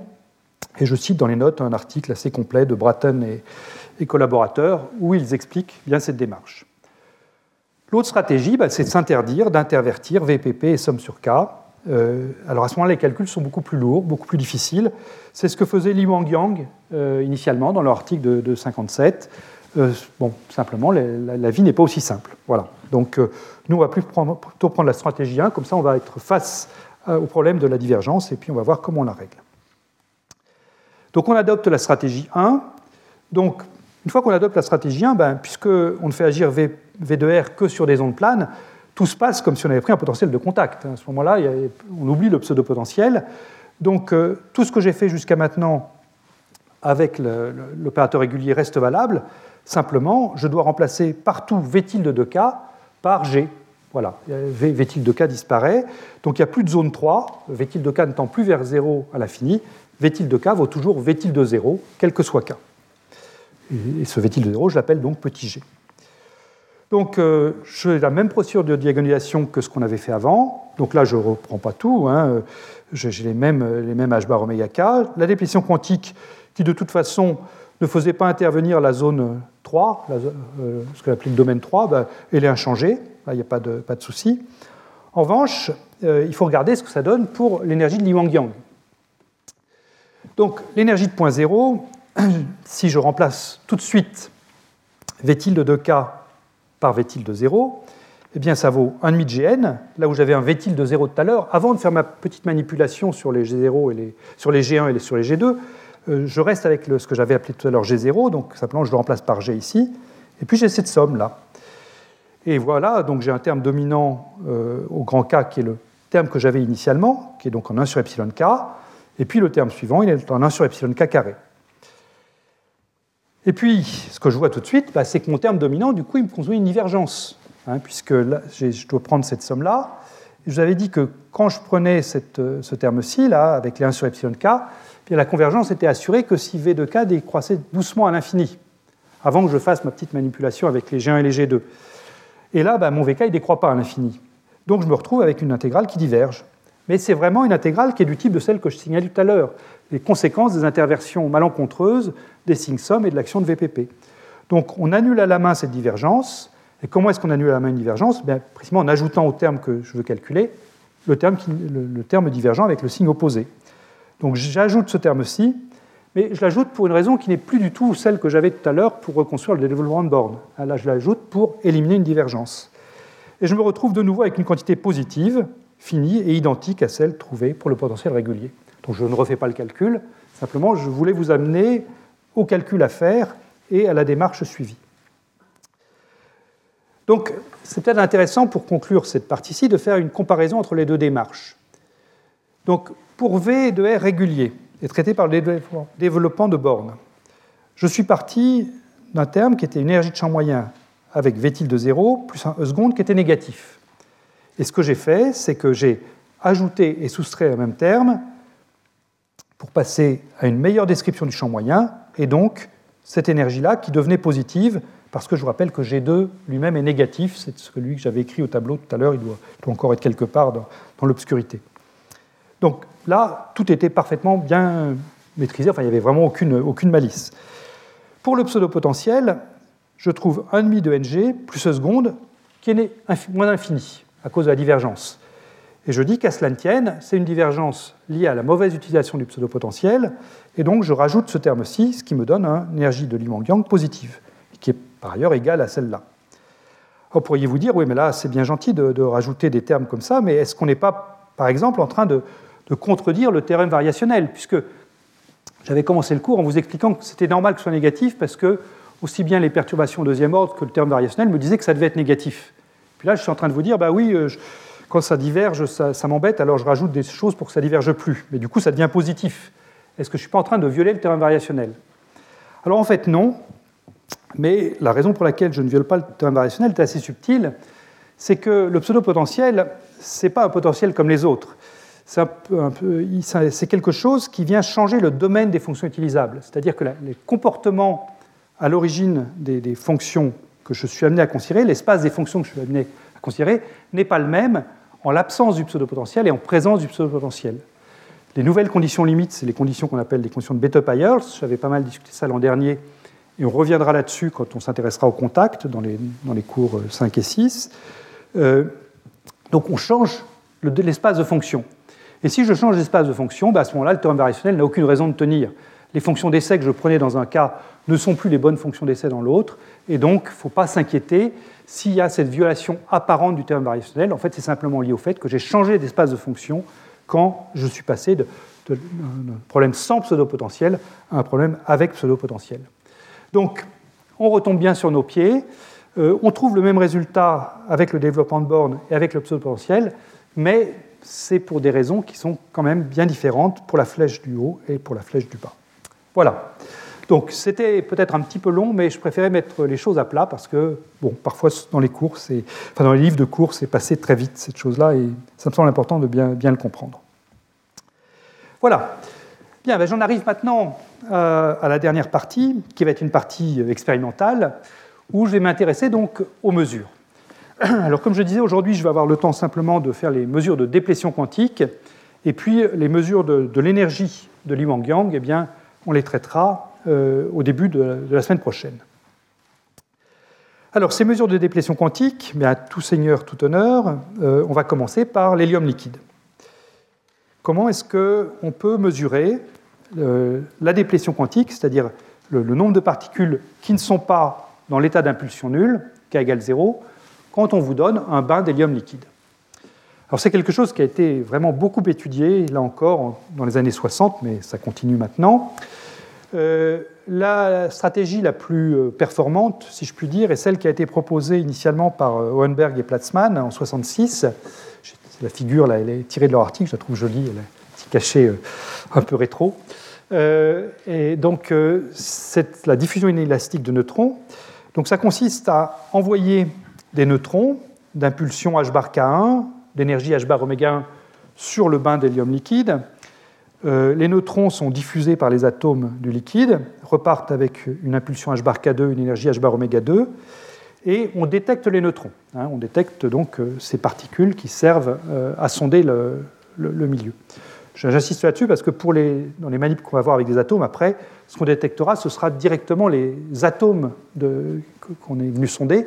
Là, euh, on détecte non pas les particules cibles, c'est-à-dire les atomes d'hélium ici, mais on détecte les particules qui servent à sonder les neutrons. Donc un neutron, euh, il va transférer au fluide une certaine impulsion, h bar k, qui est donc la différence de l'impulsion du neutron final moins son impulsion initiale. Il va transférer une certaine énergie, h bar oméga, différence d'énergie finale moins initiale. Et avec un détecteur, donc, on va mesurer le transfert d'impulsion K, H bar K, et le transfert d'énergie H bar oméga. Et le but, donc, c'est de mesurer la distribution en impulsion des atomes d'hélium à l'intérieur du bain pour remonter à un éventuel pic en P égale 0 qui signerait euh, la présence d'un condensat. Et voir si euh, y a beaucoup d'atomes ou pas dans le pic P égale 0, donc euh, est-ce qu'il y a une grande déplétion quantique ou non Alors, que choisir comme énergie pour le neutron? Donc là, ce qu'on veut sonder, c'est une observable à une particule. Hein. on veut sonder la distribution d'impulsion. On ne s'intéresse pas aux corrélations entre les neutrons, on veut sonder quelque chose à une particule, donc on va prendre des neutrons de haute énergie de manière à aller regarder ce qui se passe au niveau de l'atome unique.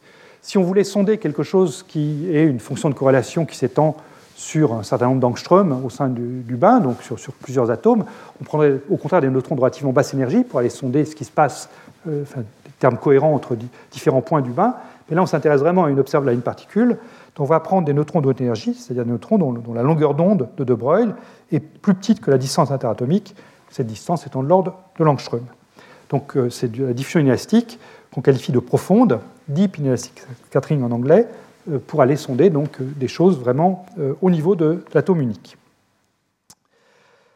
Alors, on fait en plus, pour interpréter les, données, une autre approximation qui est l'approximation soudaine, c'est-à-dire qu'on suppose que le temps de diffusion du neutron par un atome d'hélium est très court.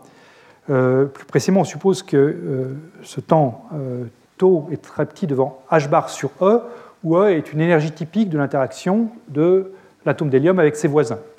Donc euh, si ce temps est, très court, eh bien, on va pouvoir négliger l'énergie d'interaction entre l'atome diffusant et ses voisins, et donc on va pouvoir traiter l'atome diffusant comme une particule libre, dont je cherche à mesurer, encore une fois, l'impulsion initiale. Donc euh, à ce moment-là, la conservation, maintenant pris du point de vue de l'atome, conservation de l'impulsion et de l'énergie, s'écrit l'impulsion de mon atome cible final, c'est l'impulsion de l'atome initial plus h bar k, l'impulsion qu'a déposé le, neutron dans le milieu, et l'énergie de mon atome final, qui est donc purement cinétique, puisque je néglige l'énergie d'interaction, c'est l'énergie initiale, également purement cinétique, plus h bar oméga. Alors, je peux éliminer l'impulsion atomique finale de cette équation. Hein, je la prends de la première équation et je la reporte dans la deuxième. Et là, donc, une algèbre élémentaire vous donne la relation suivante. h bar oméga, c'est égal à h bar 2 k2 sur 2m, c'est-à-dire l'énergie de recul euh, pour l'impulsion h bar k, plus euh, la vitesse euh, de l'atome initial, P atomique initial divisé par la masse, donc la vitesse de l'atome initial fois k. Donc ça, finalement, c'est simplement l'effet Doppler. Je suis simplement en train de vous dire que l'atome initial pouvait être en mouvement, c'est ça que je cherche à mesurer, et quand il voit le neutron, ben, il le voit dans son propre référentiel, donc avec une fréquence modifiée par effet Doppler, et c'est simplement ça que ce terme décrit ici. Voilà. Et donc ce qu'on veut, c'est, connaissant h bar oméga et puis h bar k, eh bien, remonter à la distribution d'atomes initiale. Donc euh, pour ça, eh bien, je dois prendre donc cette, relation ici, qui va être valable pour chaque atome, quelle que soit son impulsion, et puis intégrer cette, relation sur toutes les, classes d'impulsion possibles. Donc j'ai le signal que je vais mesurer, donc encore une fois, qui, qui un signal en K, le K déposé par le neutron et le oméga déposé par le neutron, impulsion énergie déposée par le neutron, c'est l'intégrale sur toutes les classes possibles d'impulsion de mes atomes d'hélium, fois leur, distribution N de P que je cherche à, mesurer, fois la distribution de Dirac qui traduit cette égalité pour une classe d'impulsion donnée. Donc h bar oméga moins h bar oméga recul, oméga recul c'est ça, moins cet effet Doppler, P scalaire K sur la masse atomique. P, c'est le P atomique initial hein, que, j'ai remis ici. Alors, euh, bon, ça a l'air bien. La question, c'est est-ce que je vais vraiment pouvoir déduire n de P de ma mesure? Alors ça, c'est une intégrale tridimensionnelle Elle peut se calculer, euh, elle peut se calculer en passant en coordonnées sphériques euh, d'axe K. Donc K est fixé ici. Donc P scalaire K, je vais écrire ça P fois K fois cosinus θ. Euh, je suis encore à trois dimensions, encore sphérique, donc j'ai un jacobien P2 sinus θ dP dθ. Euh, donc j'ai une distribution de Dirac delta de quelque chose de cosinus θ fois sinus θ dθ, donc euh, ça, ça va s'intégrer simplement. Tout ce qu'il faut, c'est que l'argument de la fonction ici soit compatible avec cos donc il faut que ce soit entre moins 1 et 1. Donc tout calcul fait, mais c'est vraiment pas compliqué. Hein. Je trouve que cette fonction-là, en fait, est une fonction simplement de la variable oméga moins oméga recul sur k, je mesure quelque chose qui est indépendant en oméga et en k, mais en fait, ça ne doit dépendre que de oméga moins oméga recul sur k, qui sont l'oméga moins oméga recul qui est ici et le k qui est là. Euh, et ça s'exprime donc comme l'intégrale de cette variable y, oméga moins oméga recul sur k, de l'intégrale de p, n de p dp. Voilà. Et je vous rappelle que ce que je cherche, c'est à voir s'il y a euh, un Dirac en p égale 0. Et là, on voit tout de suite qu'on n'est pas très bien parti pour ça, parce que j'ai fait apparaître ici, à cause de ce P2 qui est là et puis du P qui est là, je vois apparaître un P fois N de P. Et même si j'ai un Dirac ici, euh, quand je le multiplie par P, ben, il ne va pas rester grand-chose. Hein. Donc euh, ça ne va pas être facile. Et effectivement, les manips ne sont pas faciles. Et pour illustrer que ces manips ne sont pas faciles, ben, je vous donne cet euh, extrait de, figure d'un article de revue écrit par Sokol, il y a déjà un certain temps, mais je crois que ça reste pertinent. Sokol est parti de deux prédictions théoriques différentes pour le gaz, enfin pas le gaz, pour le fluide, le liquide hélium à température nulle. Alors il y a deux prédictions. La première, c'est donc cette, cette ligne continue ici, avec un beau pic en P égale 0. Ça, c'est le résultat d'un calcul Monte-Carlo quantique, qui prédit effectivement un beau pic en P égale 0. C'est donc le condensat. Et puis tout le reste, tout le piédestal, c'est la déplétion quantique. L'autre calcul, le pointillé, là, enfin au tir-T, eh bien, c'est un calcul variationnel. Et ce calcul variationnel, lui, il rate complètement, enfin, il ne prédit rien en P égale 0, parce qu'en en fait, il, a dedans une sorte d'hybridation entre les états d'impulsion P égale 0, c'est-à-dire le condensat, et puis les états d'impulsion non nuls. Et du coup, il, trouve, le calcul rationnel, que tous les états, euh, enfin, il n'y a pas de singularité du tout en P égale 0. Il n'y a pas de condensat. Quoi. Donc voilà, deux prédictions théoriques différentes pour un même, état physique, à savoir un bain d'hélium à température très très basse, bien en dessous de la température superfluide. Alors quand on passe ça à la moulinette de cette expression-ci, ici, l'intégrale de p n de p dp intégrée de la variable y jusqu'à l'infini, bien voilà à quoi ça ressemble en fonction de y. Donc là, je vous trace le j de y qui est ici en fonction de y. Et ce qu'on voit, c'est que quand on se contente de faire le calcul ici, il reste encore quelque chose. C'est-à-dire que les pointillés, qui correspondent à la, prédiction tirtée là, sont différents de la courbe continue, qui correspond à la prédiction en trait continu ici. Donc là, on se dit, bon, il y a peut-être encore un espoir de voir quelque chose, sauf que si on fait après la convolution par la résolution expérimentale, et puis qu'on prend en compte des termes correctifs, alors c'est quoi ces termes correctifs? Ben, C'est le fait que l'approximation soudaine que je vous ai dit tout à l'heure, c'est-à-dire négliger complètement l'interaction de l'atome d'hélium avec ses voisins, c'est gentil, mais c'est quand même pas très correct, donc il faut quand même le corriger, au moins au premier ordre. Eh bien, quand on met à la fois la convolution et le terme correctif, il ne reste plus rien. C'est-à-dire que les deux prédictions, la tireté et la, continue, donnent la même chose euh, aux erreurs de mesure près. Enfin, là, il n'y a pas d'erreur de mesure, c'est théorique, mais quand vous allez faire une expérience, vous serez absolument incapable de distinguer euh, ce qui est tireté et ce qui est continu là-dedans. Donc ce ne sont pas des manips faciles, c'est ça le message. Hein. Néanmoins, il y a moyen de voir des choses, mais ce sont des choses qui sont petites et on ne voit certainement, il ne faut pas s'attendre à avoir un beau pic en P égale 0, une belle distribution de Dirac apparaître dans, les, expériences. Alors là, je, vous donne les résultats les plus récents, je crois. Donc, c'est des manips faites par Glide à la fois en 2000 et en 2011. Où là, vous avez donc cette fois-ci maintenant des, vraies expériences. Euh, toujours la quantité J de Y tracée en fonction de Y, hein, où a été, les variables Y a été définies avant, oméga moins oméga divisé par K. Euh, et vous avez ici deux, courbes expérimentales, une faite très en dessous de la température critique, donc correspondant à l'état superfluide, 0,5 Kelvin, ce sont les symboles pleins, et puis une faite au-dessus de la température critique, donc simplement un bain d'hélium normal, ce sont les symboles ouverts. Alors vous voyez qu'effectivement, en P égale 0, eh bien, les courbes ne coïncident pas du tout, donc il y a clairement un effet du fait qu'on a traversé la transition superfluide, simplement ça ne se manifeste pas par un pic P égale 0. Donc il faut pas mal d'analyse théorique derrière, pas mal de modélisation pour extraire de ça une fraction condensée. Alors les gens le font, hein, ils l'ont fait, et euh, bien c'est le, résultat de l'analyse de, euh, ces deux courbes-là, c'est donc que pour la courbe qui correspond au symbole plein, faite dans le régime superfluide, eh la fraction condensée est de 7% à peu près, donc la déplétion quantique est de 93%. Voilà.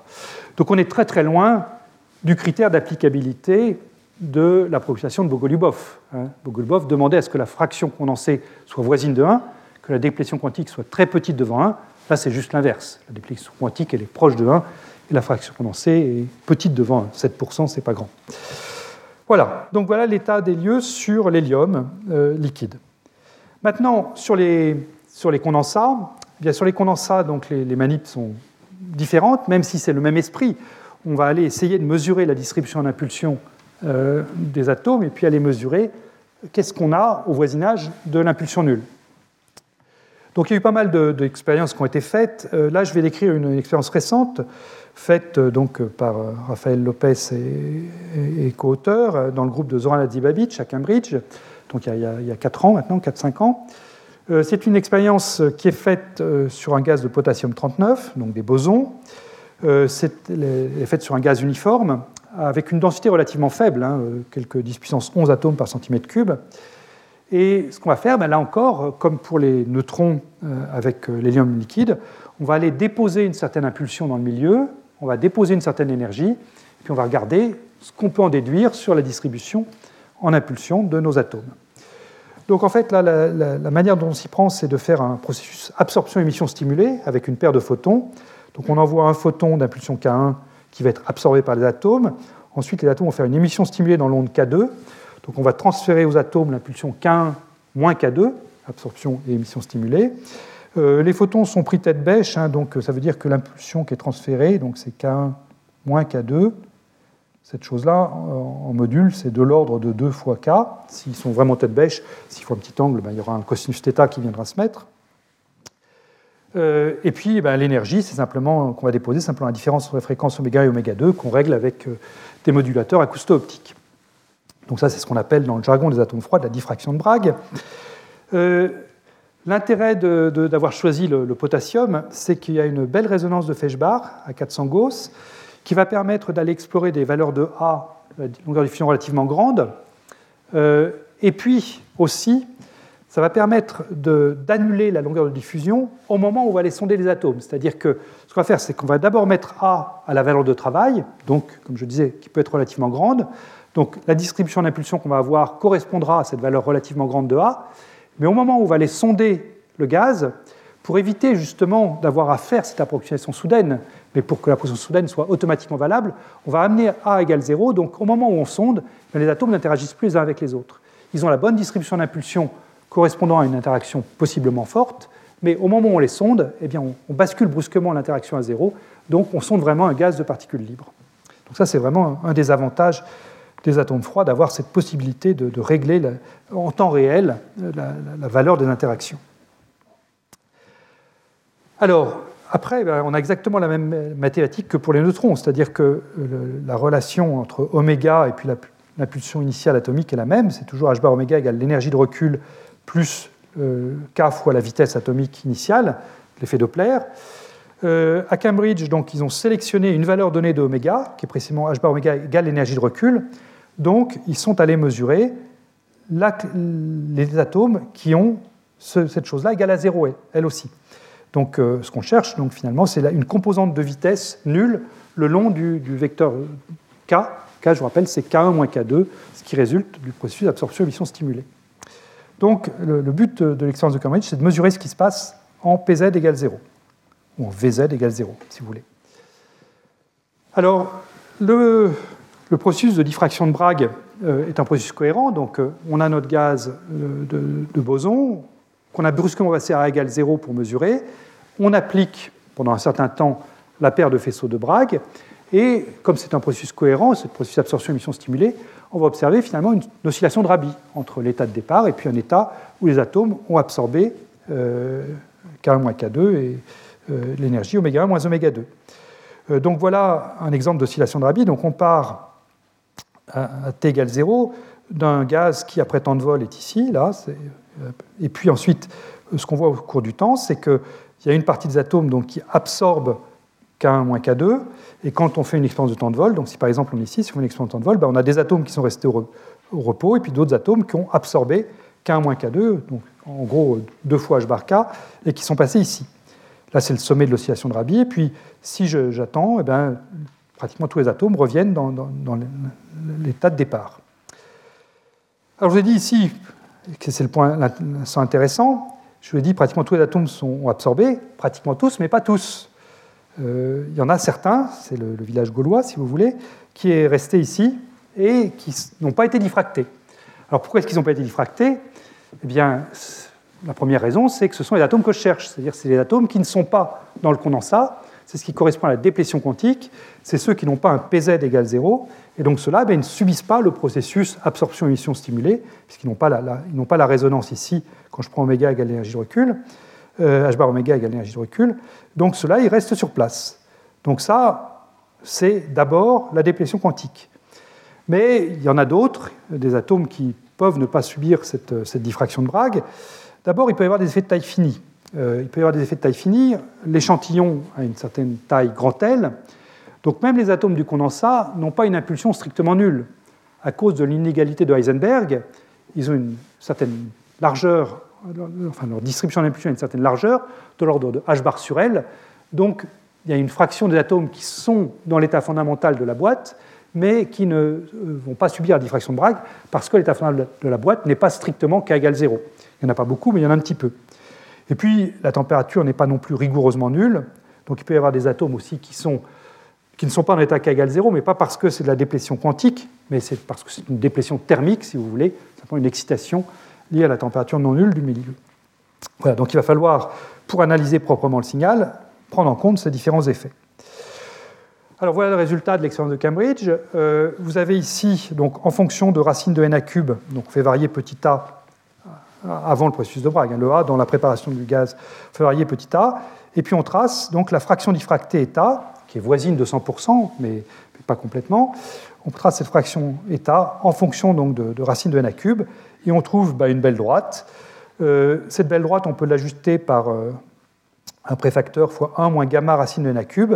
Et ce préfacteur, si on croit la, la théorie qu'on a vue avant, devrait valoir 8 sur 3 racines de pi, c'est-à-dire 1.5, 505, et il vaut expérimentalement 1.5. Vérification remarquable. Euh, néanmoins, bon, il faut faire des, donc, des, prendre en compte les effets systématiques. Euh, donc il y a le fait que la longueur L n'est pas très grande, euh, c'est ce que j'ai dit tout à l'heure avec, euh, avec l'inégalité de Heisenberg, et puis le fait aussi que du coup sur une séparation imparfaite entre nuages diffractés et non diffractés. Il y a les effets de température non nulle. Donc si on prend en compte qu'on est à température nulle, on attendait la courbe entièreté là. En fait, les points sont en dessous de la courbe entièreté. Et la zone orange, qui est ici, correspond à la prédiction théorique pour une température entre 3 et 5 nanokelvin. Donc c'est une petite correction mais euh, lié aux effets de déplétion thermique. Et puis, ce que je, disais tout à l'heure, c'est que. Euh, non, pardon, ça, je ne l'ai pas encore dit.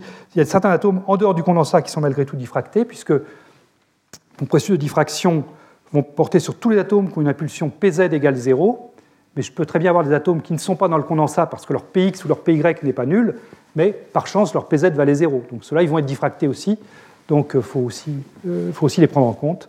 Voilà, donc quand on fait un bilan, le bilan est très bien fait dans l'article de Cambridge, il y a une erreur statistique de 15% et systématique de 20% sur le, facteur gamma. Mais bon, l'accord théorie-expérience est remarquable.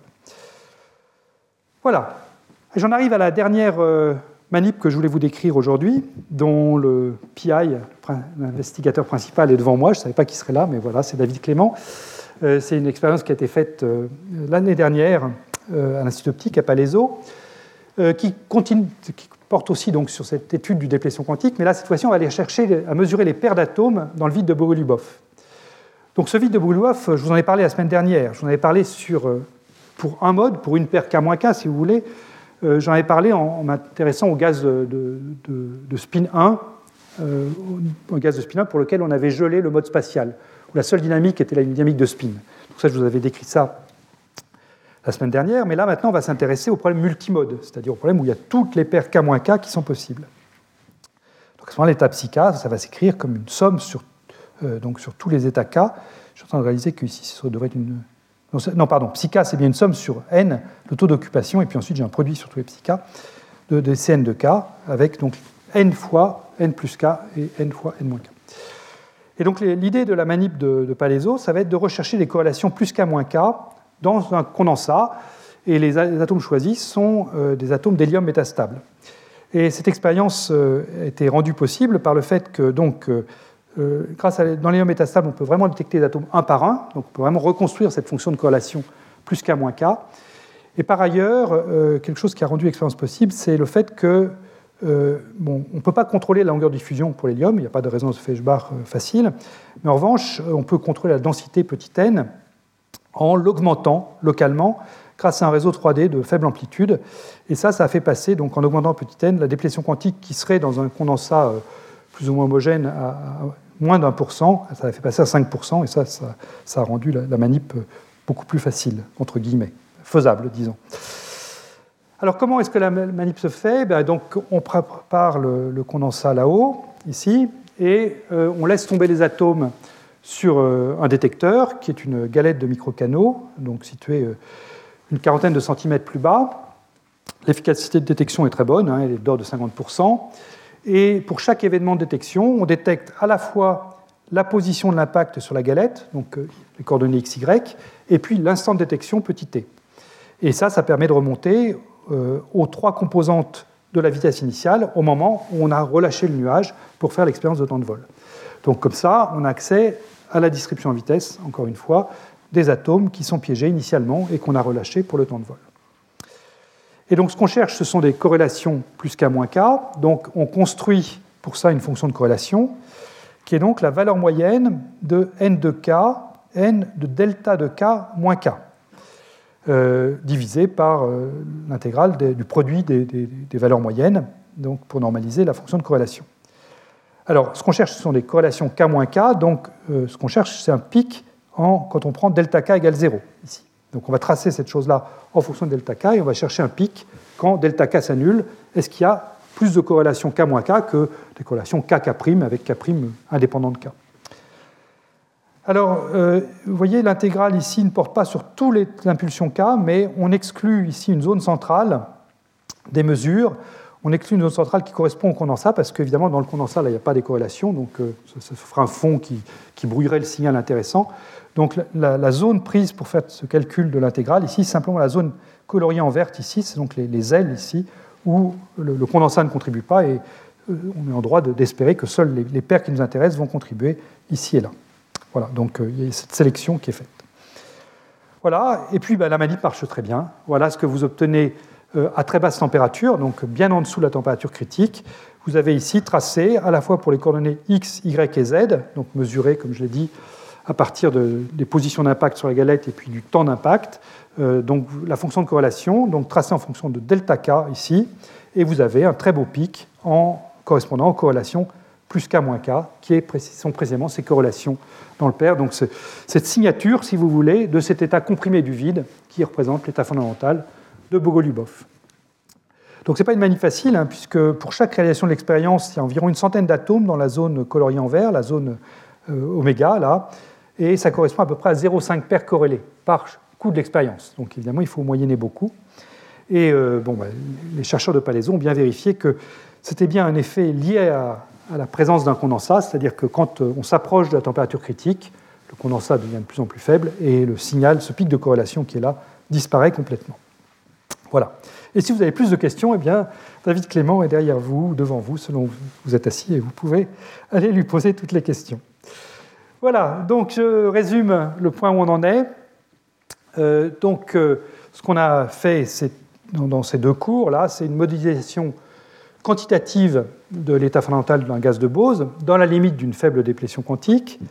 on a commencé à décrire les expériences, à savoir la, vérification expérimentale de cette loi pour la déplétion quantique, donc cette, cette loi en n' sur n proportionnelle à la racine de n à cube.